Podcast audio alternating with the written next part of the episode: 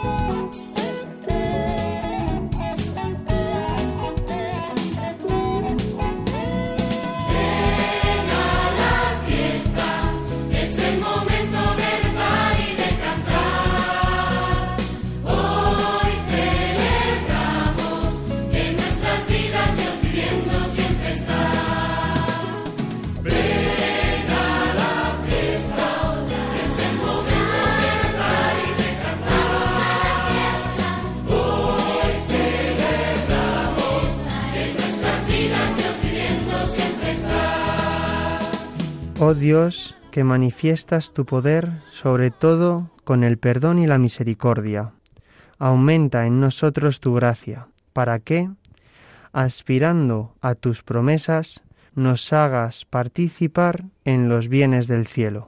Por nuestro Señor Jesucristo, tu Hijo, que vive y reina contigo en la unidad del Espíritu Santo y es Dios, por los siglos de los siglos. Amén. Amén.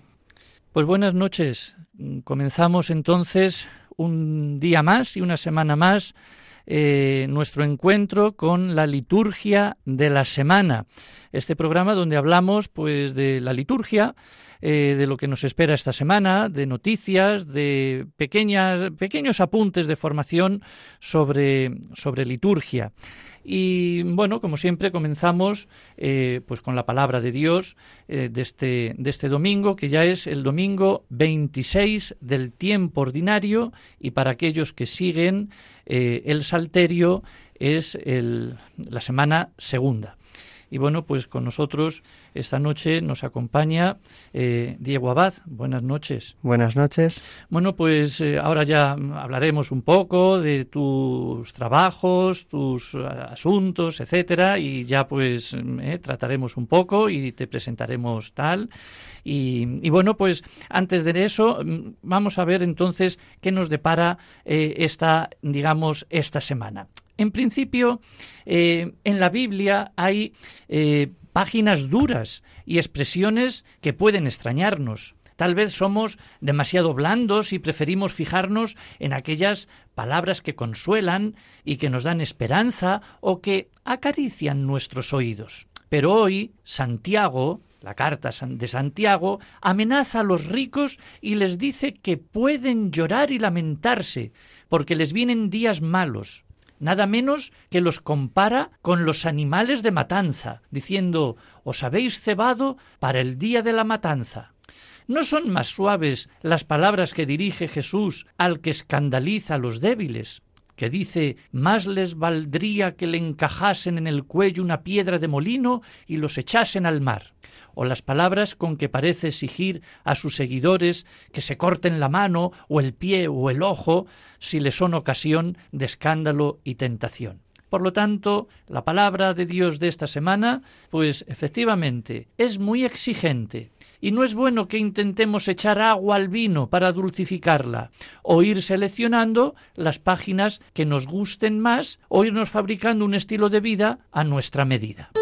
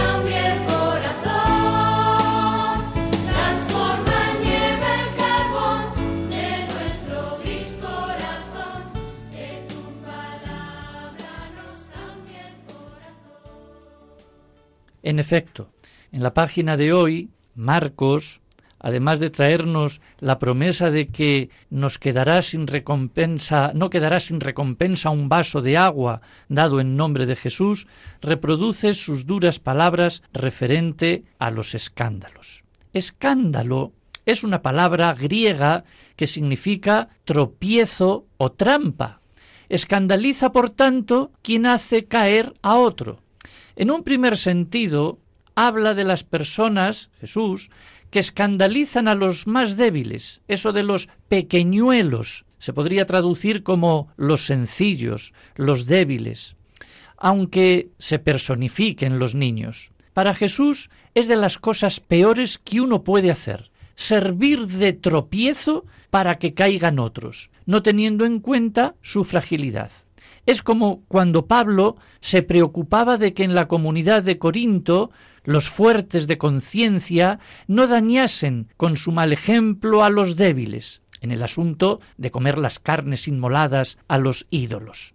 Es muy dura también la amenaza de Jesús contra los escandalosos, que dice que más les valdría que le encajasen en el cuello una piedra de molino y lo echasen en el mar.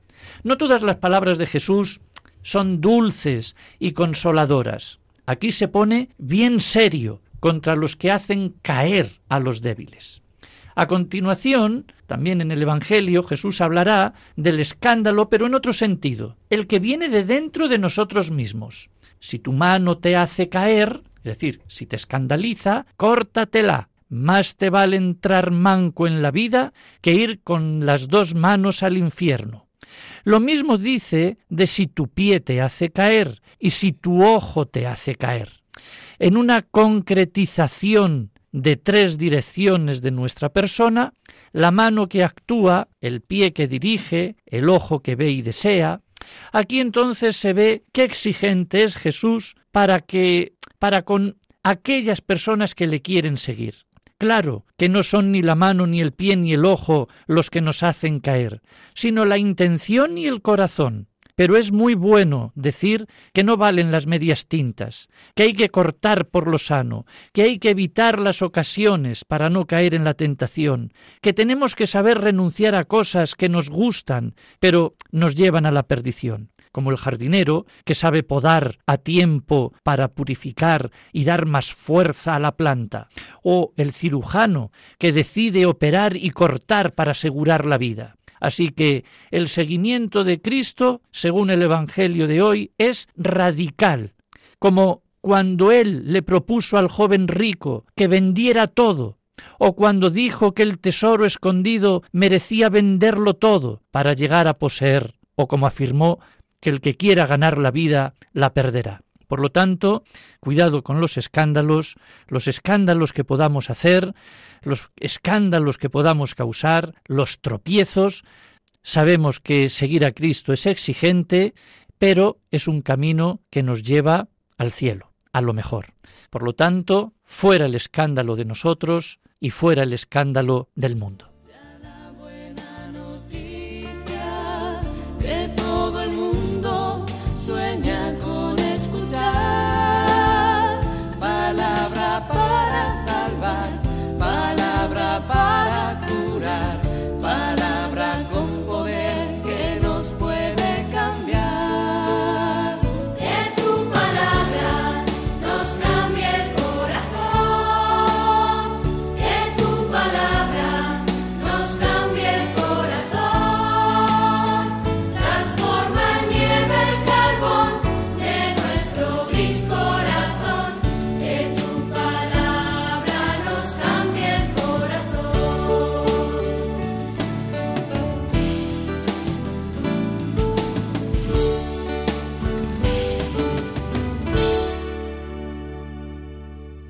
Bueno, tenemos también que comentar los santos que tenemos esta semana, esta última semana ya de septiembre y comienzos del mes de octubre. Y yo creo que cada día tenemos un santo, pues, pues yo creo que muy conocido.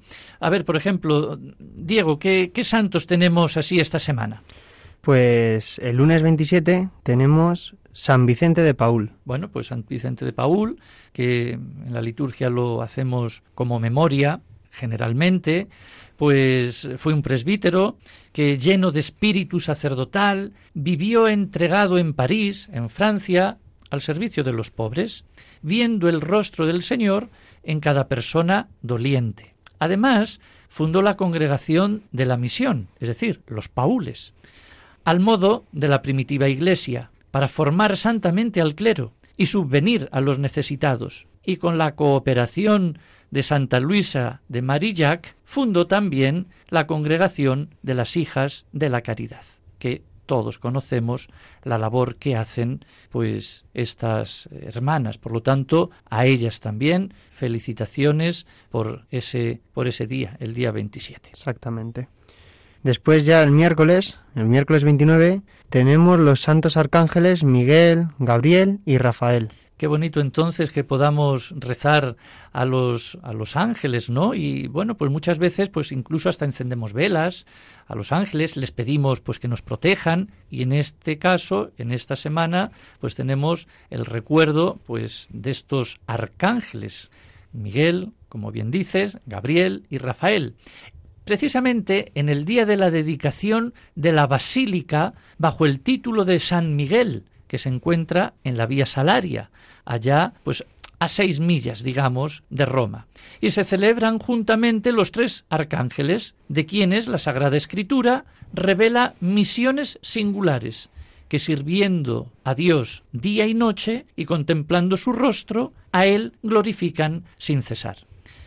Ya se sabe que a San Miguel hay que rezarle siempre cuando uno quiere alejarse del mal. Y para vencer al mal, pues a San Miguel y quien quiera pues recibir noticias eh, o esperar que le lleguen noticias o comunicaciones, pues rezar al arcángel eh, Gabriel, porque precisamente él es el que anunció a la Virgen María que esperaba pues un niño a Jesucristo. Entonces, pues Gabriel es el santo que siempre pues em, eh, le rezamos pues para que nos lleguen buenas comunicaciones y buenas noticias. Venga, Diego, ¿hay algún santo más esta semana? Muy interesante lo de Gabriel, pero al día siguiente tenemos, nos encontramos con San Jerónimo. El jueves 30. El jueves 30 es el día de San Jerónimo, que también se hace memoria eh, litúrgica. Este San Gregorio, eh, eh, perdón, este, este San Jerónimo fue presbítero y es doctor de la Iglesia, el cual, nacido en Dalmacia, estudió en Roma ciudad en la que cultivó con esmero todos los saberes y recibió el bautismo cristiano. Después, al parecer, seducido por el valor de la vida contemplativa, se entregó a la existencia ascética al ir a Oriente, donde se ordenó de presbítero. Luego volvió a Roma, fue secretario del Papa Damaso, por cierto, español, hasta que tras fijar su residencia en Belén, vivió una vida monástica dedicado a traducir y a explicar las sagradas escrituras, revelándose como insigne doctor. Así que de modo admirable fue partícipe en muchas necesidades de la Iglesia y finalmente, llegando a una edad bastante avanzada, descansó en paz en el Señor en el año 420.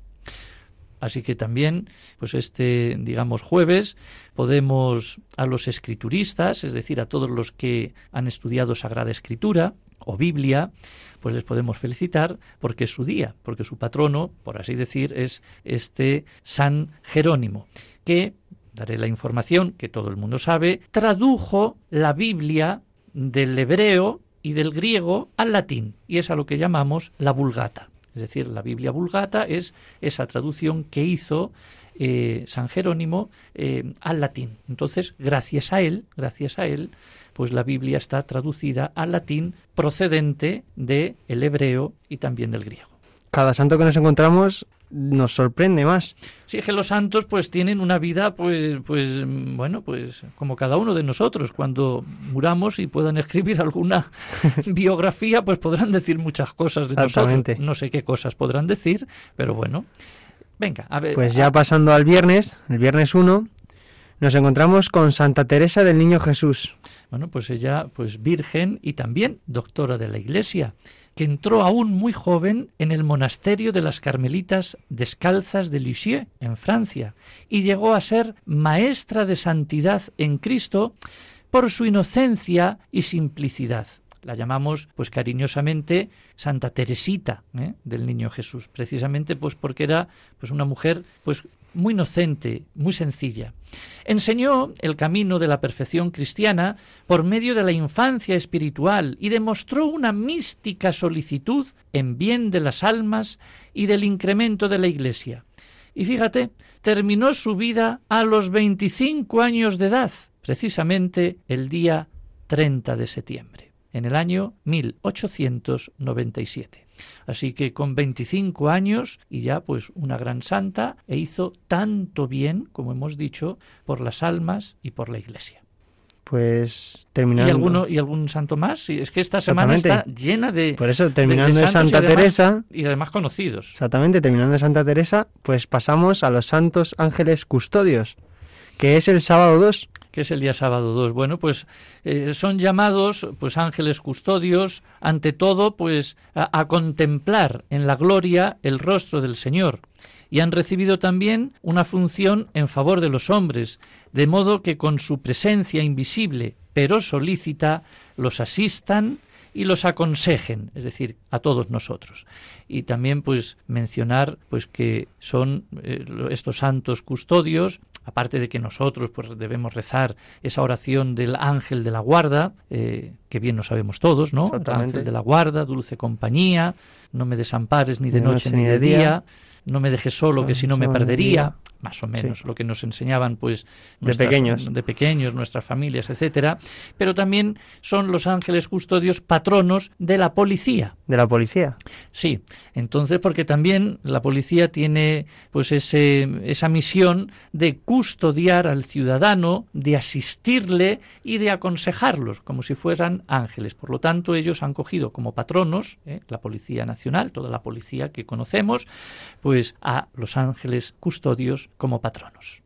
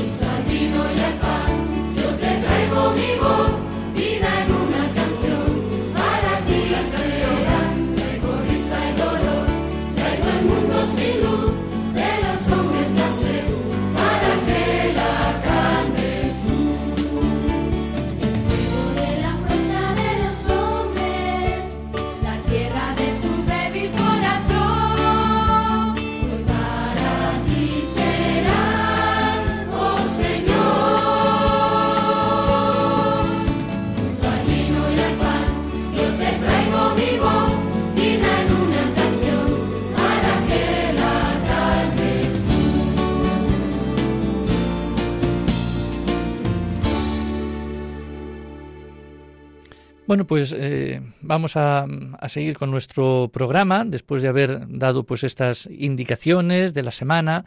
Y bueno, vamos a explicar un poquito y vamos a tratar eh, lo que son los ceremonieros o lo que es un maestro de ceremonias. De ahí que tengamos también aquí hoy, pues en el, en el estudio, pues a Diego, ¿no? Eh, Diego, ¿qué estás estudiando? Eh, ¿O qué estudia? Eh, algo de deporte me, Sí. me, me parece. A ver, cuenta un, poquito. Un grado medio orientado al deporte. Para eso, para tener un desempeño de preparador físico en un futuro. Muy bien.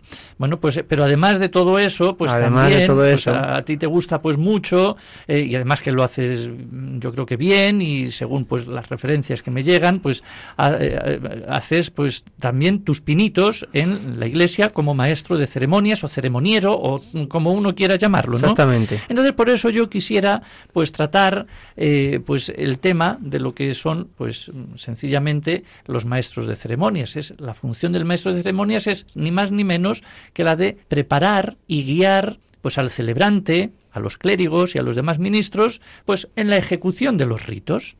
Es decir, que el maestro de ceremonias es un gran conocedor del conjunto, digamos, de, vamos a llamarlo así, de las ceremonias, en este caso de las celebraciones, y de cada una de sus particularidades animado por un santo celo, por el resplandor de la casa de Dios y de la majestad del culto, el maestro de ceremonias, el ceremoniero, todo lo prevé y lo prepara. ¿eh? Dispone los lugares, los objetos litúrgicos, da los avisos y las instrucciones necesarias a los que están allí en el altar, ya sean acólitos, etcétera. Es decir, que es el director de la asamblea litúrgica todos, incluyendo los miembros de la jerarquía, deben obedecer con solicitud sus indicaciones. Así que el maestro de ceremonias es alguien que debidamente versado en la sagrada liturgia, en su historia, en su índole, en sus leyes y preceptos, con celo por las cosas sagradas, se ocupa de guiar la ejecución de los ritos según las normas de las celebraciones, su espíritu y las legítimas tradiciones, con el objeto ni más ni menos de que la liturgia consiga su fin espiritual, que es la de llevarnos a Dios. Así que gran empeño, gran empeño, pues tenéis pues los los, maestros de ceremonias y los ceremonieros. Luego, a ver, están los ceremonieros, digamos, que son como los auxiliares del maestro de las ceremonias, la ayuda.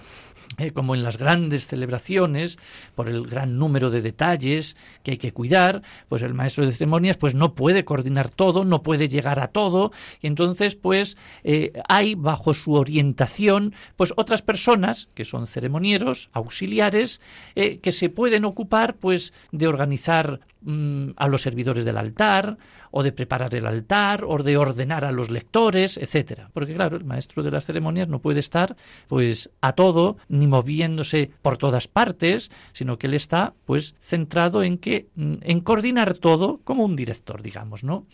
Así que el maestro de las ceremonias y los ceremonieros deben ser conocedores de las normas litúrgicas. Eh, no deben adornar porque no sois floreros, digamos, ¿no? Exactamente. No, no, adornáis las celebraciones para hacerlas más bonitas, ni más antiguas o, o más adecuadas a los tiempos actuales. Bueno, el maestro de ceremonias y los ceremonieros pueden actuar en cualquier celebración, sea presidida por un diácono, por un sacerdote, por un obispo, para la adecuada preparación y perfecta ejecución de la celebración es conveniente ¿eh? que al menos en las catedrales y en las iglesias mayores pues haya un maestro de ceremonias que disponga pues de todo pero también también en las parroquias y en las demás iglesias pues es conveniente que haya un pequeño pues o un maestro de ceremonias pues para dirigir y para también enseñar ¿eh? al pueblo a la asamblea y a los sacerdotes pues eh, las distintas celebraciones, los, los, distintos ritos, las normas y hacerlo todo pues con ese decoro, con ese orden y con esa piedad. Luego no se exige que este maestro de ceremonia sea un clérigo, ni, ni, un acólito instituido. Es decir, que también se puede, es decir, se le puede encomendar esta labor a un laico como dice el misal en el número 107, siempre y cuando cumpla con los conocimientos y las virtudes necesarias, que yo creo que tú tienes. las voy adquiriendo. Las vas adquiriendo. Entonces, los ceremonieros y los maestros de ceremonias lo primero, y esa es la primera lección que hay que dar, y yo siempre la doy, es deben ser humildes. Exactamente. el maestro de ceremonias debe dividir las tareas entre los ceremonieros, no hacerlo todo él. Y debe de ser, pues en este caso, pues humilde, humilde pues para también obedecer lo que le mandan de arriba y humilde de no creerse más que nadie porque parece ser que es el centro de la celebración, que ya se sabe que el centro de la celebración ni es el maestro de las, de las ceremonias, ni, quien preside, ni es el que preside, sino quién es el centro de la, de la celebración. Jesucristo. Pues ya está. Entonces, por tanto, no deben de realizar las tareas de los diáconos, ni la de los acólitos, ni la de los lectores. Ellos no hacen las lecturas, ni, ni ayudan a lavarse las manos, ni ayudan a, No, simplemente guían a los lectores, guían a los servidores del altar, a los diáconos, en las tareas que les corresponden. Eso sí, los ceremonieros también, además de ser humildes, deben ser discretos. Exactamente. No deben hablar de nada superfluo, sino limitarse a las indicaciones concretas. Ni meter gritos, ni hacer aspamientos. Ni moverse por allí, ni estar entrando y saliendo, etcétera. Simplemente actúan con discreción. Y si se les ha olvidado algo, bueno, pues para otro día ya se acordarán. Exactamente, o y se busca solución en el momento. Se busca solución en el momento, es decir, que deben actuar incluso hasta con piedad, con paciencia y con diligencia en todos sus movimientos deben de ser, pues, es decir, sutiles, no rompiendo el clima de la oración por la agitación de ir de un lugar a otro. Por lo tanto, bueno, pues ya hemos dicho un montón de cosas sobre esto de los maestros de las ceremonias y, bueno, ya lo de menos es dónde tiene que situarse, dónde debe estar, dónde debe ponerse. Bueno, eso ya son cosas que cada uno, pues, eh, según como crea conveniente, pues puede, puede hacer. Pero la discreción la humildad, el, conocimiento, etcétera. Entonces, bueno, pues... Y quieras que no, todo eso como que te, te termina haciendo ver más bonita la celebración. Hemos dicho que la celebración eh, que no son para hacerla bonita, pero si se hace bien, queda bonito. Queda bonito en el sentido espiritual. Exactamente. te acerca más a Dios que ese es, digamos, el objetivo, el objetivo, final. Porque entonces, eh, pero esto es para todos. Exactamente, el, exactamente. Que, el, que preside, el que lee, el acólito, eh, todos, pues están ahí precisamente, pues para, no para hacer bonito, sino para acercar al pueblo a Dios, leyendo bien, haciendo bien, distribuyendo bien y el maestro de las ceremonias lógicamente coordinando bien pues para que todo pues se encamine mucho mejor al cielo por decir pero mi pregunta, ya que tú estás aquí, ya que tú eres un joven deportista, etcétera, etcétera, eh, ¿qué te atrae entonces a ti de estas, digamos, celebraciones? ¿O por qué, maestro de ceremonias? Pues exactamente, más o menos lo hemos dicho, por el hecho de acercarnos, acercar al pueblo, porque últimamente, sobre todo los jóvenes, suelen estar más desconectados de la iglesia. Así que, quieras que no, como el hecho del maestro de ceremonias nos ayuda a mm, conectar el pueblo con Jesucristo, pues entonces como que yo quiero hacerlo. Quiero ayudar. Te, te, atrae entonces esto? ¿Y cómo te mm. atrae? Eh, como, tú dices, si es que los jóvenes están desconectados, ¿por qué tú estás conectado? Pues porque, por vivencias, porque siempre he sido cristiano. Siempre he estado en una familia de, de origen cristiano y pues iba a misa todos los domingos, todos los domingos, todos los domingos. La primera comunión, perfecto. Me dicen, oye, ¿quieres hacer la confirmación? Dije, venga, vale. Hice la confirmación. Después de hacer la confirmación, empecé el instituto y literalmente sin decirle nada a los sacerdotes, que encima tenía amistad con ellos ni nada, me fui y dejé la iglesia. ¿Por qué? Mm, aún me lo pregunto yo. Pues no se sabe. Pues Exactamente. Tampoco hay que decir por qué es. Por eso. A lo mejor nunca hay por qué es. Bueno, ya está. Yo aún me lo sigo preguntando. No hace falta. Después ya, pues en mi tercer curso de instituto, pues yo seguía apuntándome a religión, porque quieras que no, yo ya tenía conocimientos, pues era un curso, era una asignatura aprobada. Pues me tocó exactamente con la misma profe que había sido mi catequista en confirmación y pues me invitó a unas convivencias que se organizaban en la, en la diócesis de Alcalá de Henares, que es de donde soy, y pues dije, venga, va, terminé haciendo amigos, fui a la siguiente, fui a la siguiente, y pues quieras que no, una vez llegada a ese punto, me dije, ¿y si vuelvo a la iglesia? Vuelvo a misa. Y volví. Y tú que eres pues muy, digamos, movido, ¿eh? Exactamente. pues tú no puedes quedarte sentado en los bancos. No, no, no. Tú tenías que salir allí, ¿eh? como entre comillas, ¿no? Al escenario. Al escenario. A, ayudar, a implicarte, a estar más cerca, digamos. Exactamente. Yo llegué Y como ya, ya había hecho de monaguillo, cuando ya había ido de nuevo, eso, un mes a misa, Ujú. volví Es a... decir, que los bancos no los aguantabas. Exactamente. Volví al sacerdote... Al... Se remoloneaste por la sacristía hasta que dijo, pero tú qué quieres. Y yo dije de volver arriba a ayudar en el altar. Pues ya está. Y entonces, pues una cosa llevó a la otra y, Y- ya aprendiste liturgia un poco y estás poco. en ello. Y estoy en ello. Y, y ya está. Bueno, pues, pues ya está. Pues, pues muy bien. Tú- Exactamente. entonces, ¿qué dirías tú a los jóvenes eh, eh, entonces de hoy día? Porque yo sé que tú tienes muchos amigos, lógicamente. Sí, Eh, Todos tenemos, ¿no? Eh, y, y bueno, y hay de todo un poco. Hay de todo un poco. Hay de todo un poco. Siempre con respeto. Exactamente. ¿Pero qué les dirías a ellos? Si Pues- es que hay que decirles algo, no lo sé. A lo mejor no hay que decir nada. Sí, sí. A ver, siempre quieres llevarle a lo que tú crees que es lo mejor para sus vidas. Y yo creo que lo mejor es Jesús, Dios, y estar y vivir con Él. Y pues eso, así de ese, de ese, de esa pregunta, me ha venido, lo primero que me ha venido a la cabeza fue- ha sido una cosa que di en filosofía este año, que me explicaron de que mm, tomar a Dios como una apuesta. Exactamente, si apuestas a Dios y pierdes, no has perdido nada. Porque si no existe y después mueres, pues, oye, vas a morir como si, eh, exactamente, co- como si no hubieses apostado. Pero en cambio, si apuestas a Dios, si apuestas por Dios, mueres y es verdad, has ganado todo. Bueno, pues mm, una explicación filosófica, bueno, que, que te la dijeron, ¿no? Tu Exactamente, profesor y me la ya- dijo mi profesor y me, vi- me ha venido a la cabeza en cuanto me lo has preguntado. y a ti pues te, te ha conectado con Exactamente. aquello que bueno pues pues no- esto es como no sé a lo mejor sería como tentar a la suerte y decir, vamos a Exactamente. pero bueno yo creo que es algo más profundo Es también ¿no? Sí, Pero- es algo más profundo, pero- pero, es lo primero que venido a la cabeza, como, como los chavales ahora mismo, hasta con, 10 de- con 14 años, se pueden meter en páginas de apostar y todo eso, e incluso hay niños que lo hacen, pues qué más que tomar a Dios como una apuesta para ellos es decir que y pinchen conectarlo, que pinchen en la página pues de Dios de Dios. y que pinchen pues en Radio María, por ejemplo, ¿eh?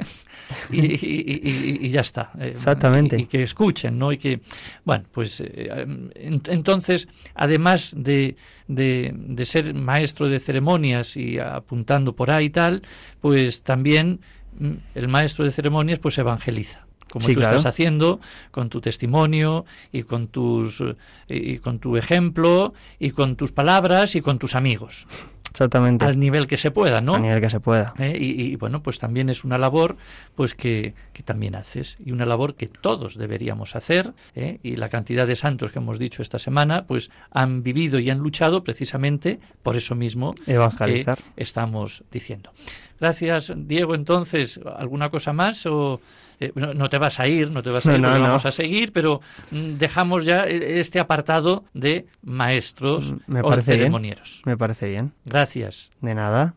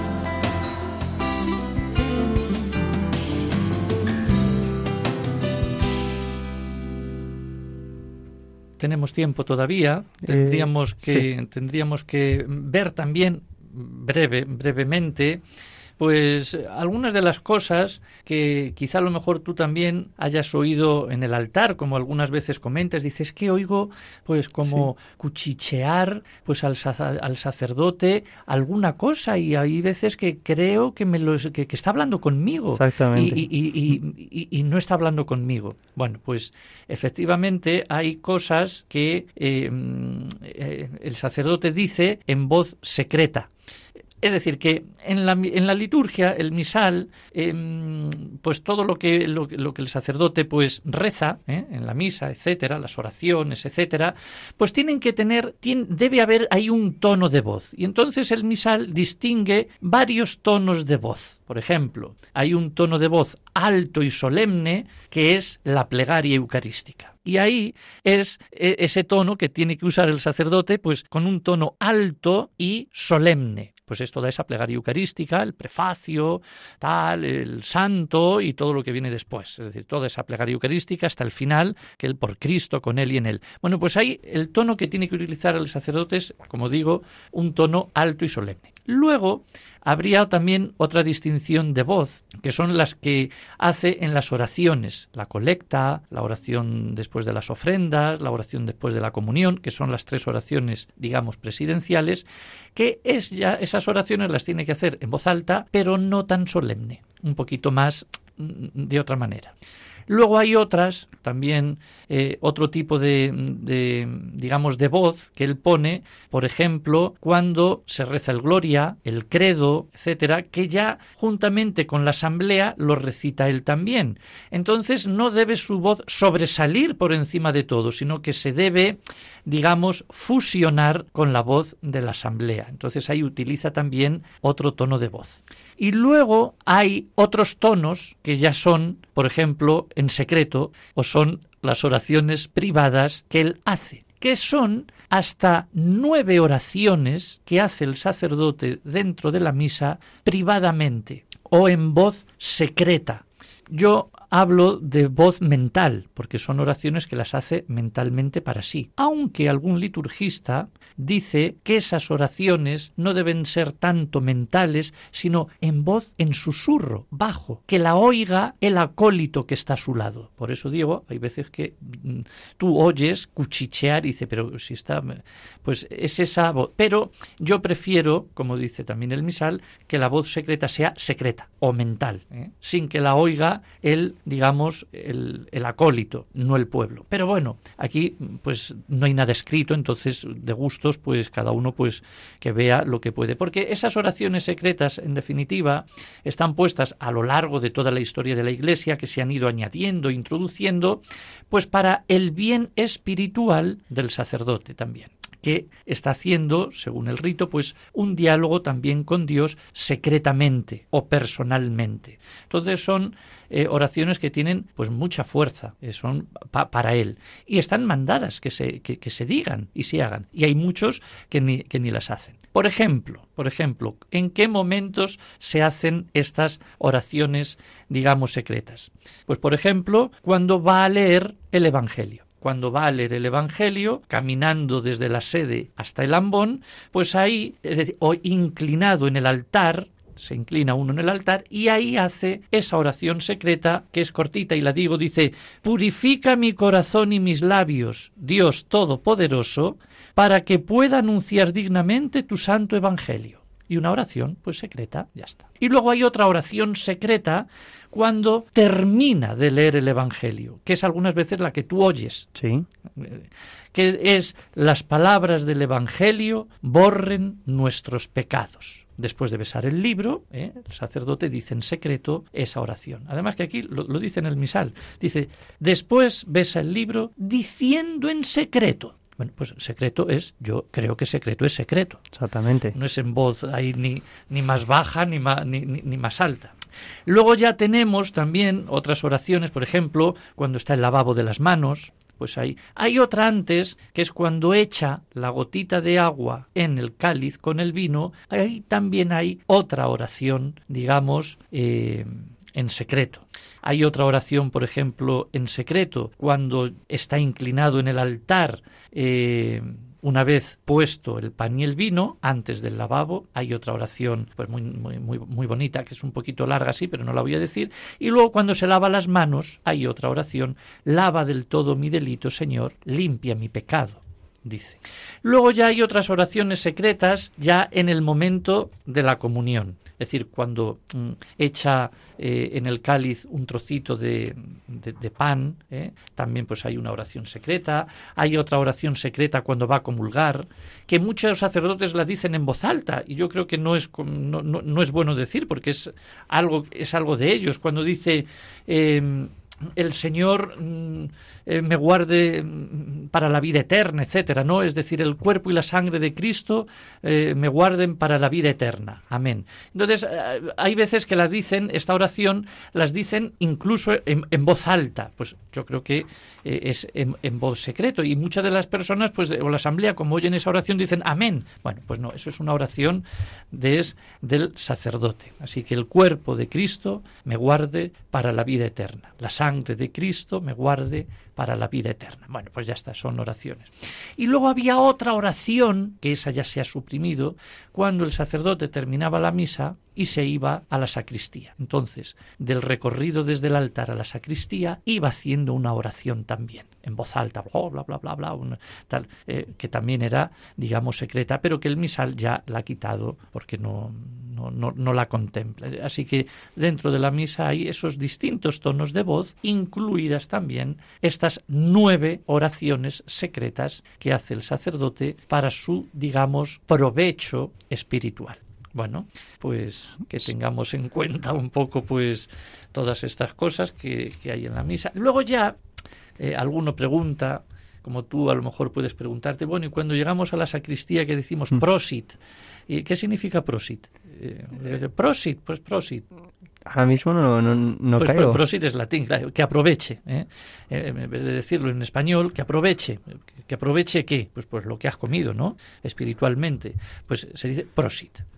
Y, y, bueno, pues, y esas cosas, o procedamus in pace, o memento, o todas tal, bueno, pues, bueno, pues eh, no está escrito en ningún sitio, nada los prohíbe, nadie, entonces, bueno, pues se puede decir no se puede decir, tampoco es que sea una cosa que haya que hacerlo porque está escrito, que no, no, no, nada lo impide, nada lo prohíbe, es algo que, bueno, se ha dicho siempre, pues, si se quiere se dice, si no, pues no se dice. Entonces, pues, pues ya está, ahí tenemos también, pero sobre todo desde la sacristía, más que estas pequeñas, yo cuando el sacerdote se pone los ornamentos, el amito, la, eh, el alba, la casulla, el cíngulo, pues hay oraciones también secretas que ya las, que las hace, que se dicen en latín o en castellano, y mientras se va poniendo las cosas, va recitándolas mentalmente esas oraciones. Pues tampoco hoy día ya pues nada lo prohíbe, nada, pero nada está escrito que se haga, bueno, pues, pues ya está. Y algunos pues sí las hacen, pero sobre todo, sobre todo, lo que hay que hacer es silencio, tanto en la asamblea como en, digamos, la sacristía, ya se deja ese tiempo de silencio, pues para preparar lo que es la celebración. ¿Alguna cosa? Tú como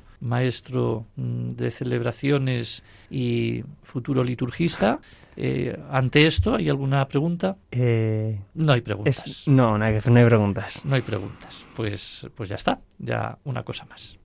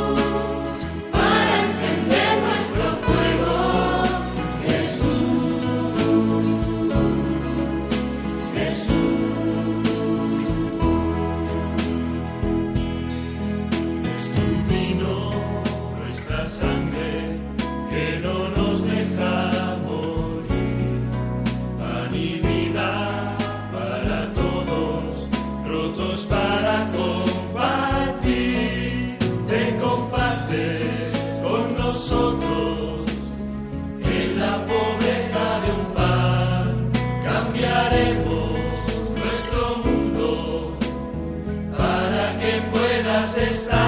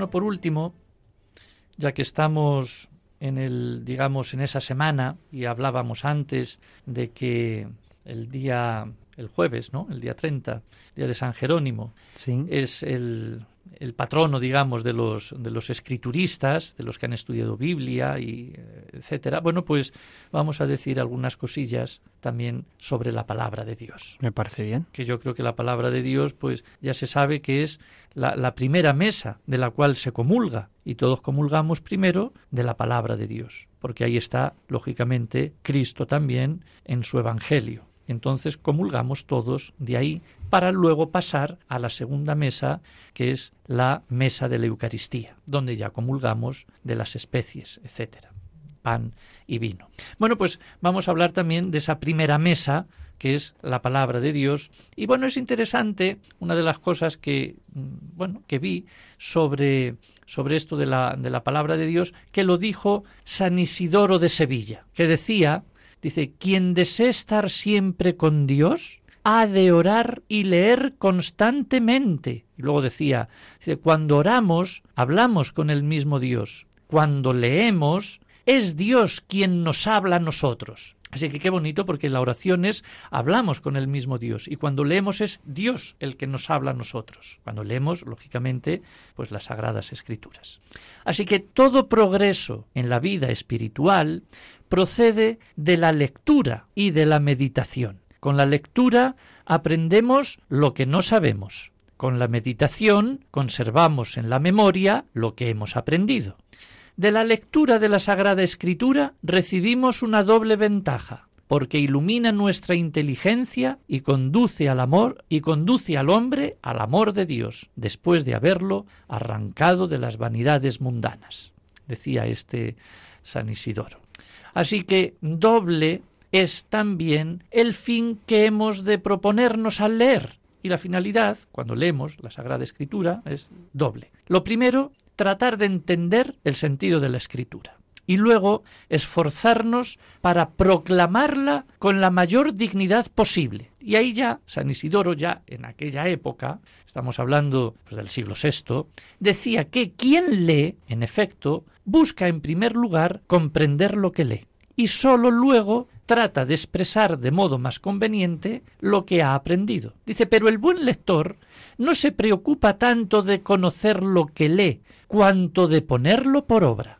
Por eso insistimos tantas veces que cuando uno lee los textos sagrados, los escucha, los predica, los vive, etcétera, pues lo no es tanto pues esto que decía aquí, sino de, de aprender lo que se ha leído o de leer mucho, sino de aplicar aquellos que, que, que, se ha leído, aplicarlo para la vida. Si la palabra de Dios dice amar a todos, pues amar a todos. Y es aplicarlo. No qué bonito, ay, qué, qué, qué, bien habla Jesús, o- o qué verdad.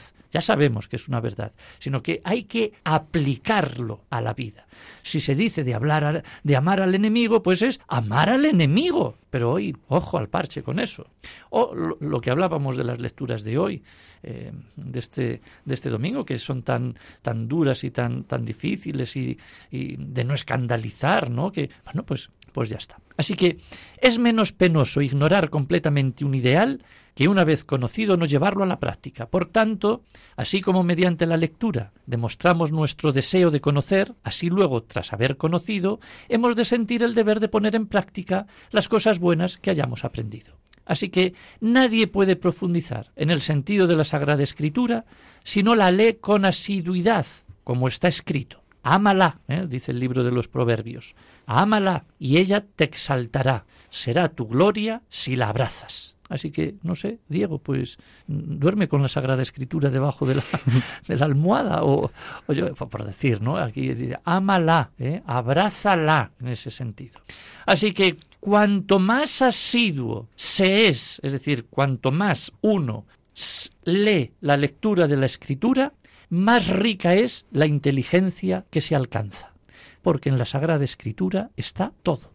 Todas las crisis, todas las soluciones, todas las historias están en la Sagrada Escritura. Y cuanto más asiduos seamos a esa palabra de Dios, más inteligencia alcanzaremos. Ya decía San Isidoro de Sevilla. Así que, bueno, pues es, son unas mm, palabras pues, pues realmente muy bonitas. Así que ya para terminar esta parte de la palabra, eh, si la doctrina no está sostenida por la gracia, pues no llega al corazón, aunque entre por los oídos. Así que hace mucho ruido por fuera, pero no aprovecha al alma. Solo cuando interviene la gracia, la palabra de Dios baja desde los oídos al fondo del corazón y allí actúa íntimamente, llevando a la comprensión de lo que se ha leído. Por lo tanto, pidamos a Dios que nos dé inteligencia para comprender su palabra y que llegue al fondo de nuestro corazón. De ahí, por eso te digo, que duermas con la palabra de Dios debajo de la almohada, como aquel que dice, que nadie lo hace porque pero en el sentido, digamos, metafórico alguna cosa tienes que decirnos a los radioyentes sobre la palabra de Dios. Exactamente, que es... Insísteles que, que lean bien, por ejemplo. Exactamente. Es Porque es que si leen mal, nadie se entera. Si ya, si, si ya, uno lee bien y, y, y, no nos enteramos... Lo importante es enterarse. Si después vas ahí y vas con la lengua pegada al paladar, uh -huh pues ya nadie se entera y no podemos llevar a cabo lo que hemos dicho. Pues eso es una, un buen consejo, es decir, que se lea bien, pero yo casi diría otro, otro más consejo según lo que dice este, este San Isidoro de Sevilla en el siglo VI, que es que el que lee es el primer oyente de la palabra. Claro. Y el que lee, no, eh, sí, ¿vale? Pone voz a Dios, pero es el que tiene que aplicar lo que está leyendo. Claro, aplicarlo en primera instancia para después que el resto lo aplique. Porque claro, si no sería pues teatro. Completamente. Hablamos de cosas, decir tal, pero bueno, esto no es para mí, aunque yo lo leo, sino hay que aplicarlo a uno mismo. Bueno, pues muchas gracias por tu intervención, por tu presencia y esperamos verte también por el estudio más veces, ¿no? Por mí encantado. Y terminamos entonces, ya que son los ángeles custodios, invocando a San Miguel Arcángel.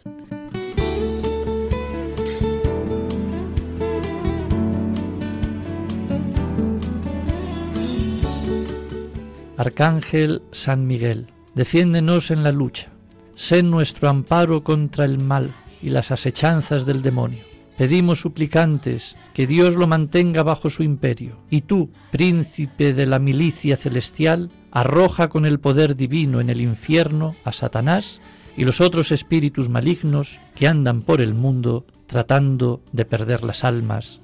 Amén.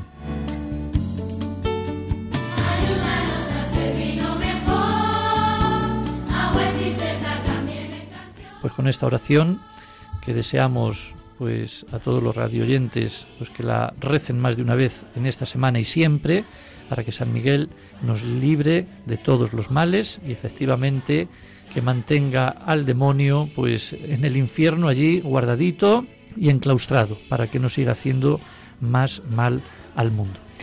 Pues les dejamos ya con las noticias de, de las 10 de la noche que disfruten de esta semana, que apliquemos todas las cosas que se van diciendo y que Dios les bendiga. Diego, pues gracias también una vez más por tu testimonio y por tu presencia. De nada.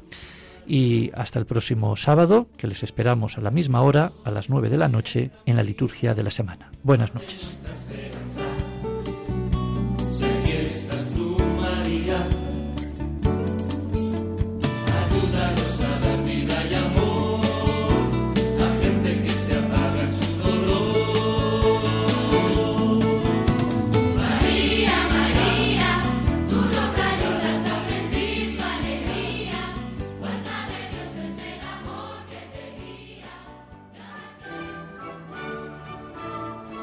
Han escuchado la liturgia de la semana con el padre Adolfo Lucas.